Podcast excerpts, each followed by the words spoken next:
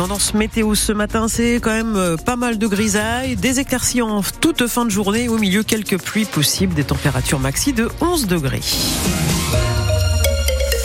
8 heures, les infos avec vous, Boris Compin, bonjour. Bonjour Isabelle, bonjour à tous. La France aura mis 10 ans à appliquer une directive européenne, mais cette fois, ça y est, le contrôle technique pour les deux roues motorisées entrera en place progressivement le mois prochain. Oui, et ça ne passe toujours pas auprès de certains motards. Ils étaient une trentaine hier en début d'après-midi, place Jean Jaurès à Tours, sous une pluie battante. Pour eux, Anna Bonne-Massou Carrère, ce contrôle technique va entraîner une dépense inutile. Certains motards le portaient écrit en grosses lettres sur un t-shirt par-dessus leur blouson. Nous ne sommes pas des vaches à lait.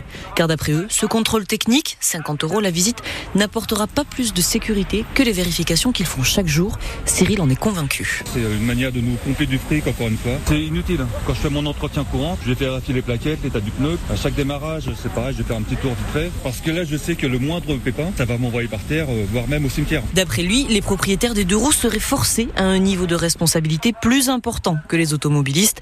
La Fédération française des motards en colère assure d'ailleurs que la mortalité des deux roues motorisées a diminué de 19% en 10 ans et que les accidents dus à un défaut technique sur la moto ne représentent que 0,3% des cas. Autant d'arguments contre le contrôle technique à venir, surtout que Cyril conduit une Suzuki. Une moyenne cylindrée, valeur de l'engin 9000 euros. Elle est suivie en concession. Chaque fois que je l'emmène, ils font une vérification complète. Ils ne la rendent pas s'ils voient un problème euh, technique. Si c'est lié à la sécurité, ils vont le faire tout de suite.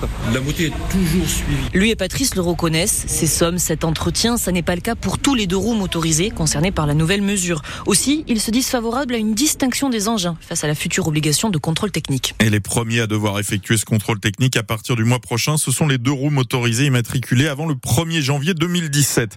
La récolte de médailles a été particulièrement bonne pour les Tourangeaux au salon de l'agriculture qui s'achève ce soir. Au total, la Touraine repart avec 66 médailles. Une fois de plus, les viticulteurs se taillent la part du lion puisqu'à eux seuls, ils ont gagné 47 médailles. Cette 60e édition du salon de l'agriculture, elle a été marquée par la mobilisation des agriculteurs, évidemment. Une mobilisation qui s'est parfois traduite par des heures ou du chalut, du chahut, pardon.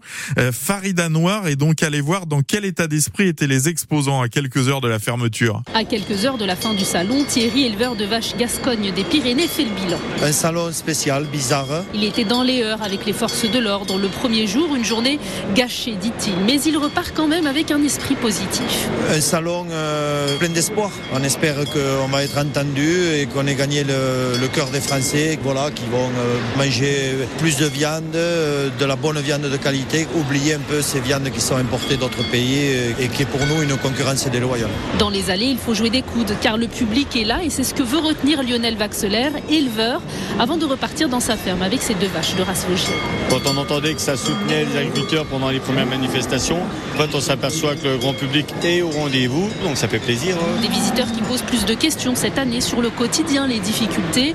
Valentin est éleveur de vaches laitières dans l'Orne. Certains euh, cherchent à comprendre euh, notre détresse plus ou moins. Moi j'ai expliqué mon point de vue à moi et les problèmes qu'on avait euh, chez nous notamment. On repart à la maison, euh, on en retient un, un beau salon et on est prêt à revenir. Le salon fermera ses portes au public ce soir à 19h. Et le salon de l'agriculture avait attiré 615 000 visiteurs l'an dernier. Le bilan devrait être un peu moins favorable cette année. Le Rassemblement national lance sa campagne des européennes aujourd'hui. Jordan Bardella va réunir 6 000 militants à Marseille, alors que son parti est donné largement en tête des intentions de vote. Les élections européennes auront lieu le 9 juin, on le rappelle. La ville de Tours recherche d'ailleurs encore pas loin de 250 personnes pour tenir ses 85 bureaux de vote. Si vous habitez Tours et que vous êtes intéressé par le fait de tenir un bureau de vote, eh bien on vous dit comment faire sur francebleu.fr. C'est un mode de consommation qui a été popularisé par les réseaux sociaux et qui compte de plus en plus d'adeptes en Touraine comme ailleurs. Des magasins éphémères mettent en vente des colis perdus, rachetés par des grossistes et remis en vente tels quels, sans aucune indication. Le client ne sait donc pas ce qu'il achète. Une boutique vient d'ouvrir pour quelques jours à Saint-Pierre-des-Corps. Une autre s'était installée jusqu'à hier dans le centre commercial de la Petite Arche à Tournord. À 40 euros le kilo, Audrey s'est laissé tenter. Je choisi un paquet emballé dans un carton qui fait du bruit quand on secoue. Je sais pas du tout ce qu'il y a dedans. Donc ça va être la grande surprise. Est-ce que ça valait le coup ou pas euh, ces 12 euros? Je suis assez étonnée qu'on puisse acheter des colis que les gens n'ont jamais réclamés, mais après, euh, voilà, c'est soit on a de la chance, soit on n'a pas de chance. Euh, c'est assez frustrant de pas pouvoir savoir vraiment ce qu'il y a dedans avant d'acheter, mais c'est aussi satisfaisant de savoir, ben, on cherche, on essaye de faire parler l'imagination et voilà. Je travaille avec les enfants, donc si c'est quelque chose en lien avec les enfants, je pourrais le ramener au travail ou le revendre. Enfin, vraiment, ça dépend de ce que ce sera.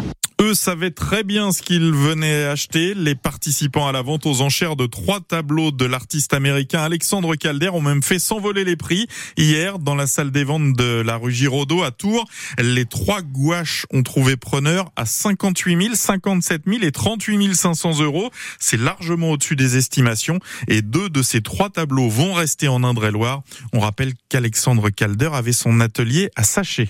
Un rappel, la collecte annuelle des Restos du Cœur se poursuit jusqu'à ce midi dans une centaine de supermarchés et d'hypermarchés d'Indre-et-Loire. Oui, avant-hier, le concert des Enfoirés a encore réalisé un carton d'audience à la télé.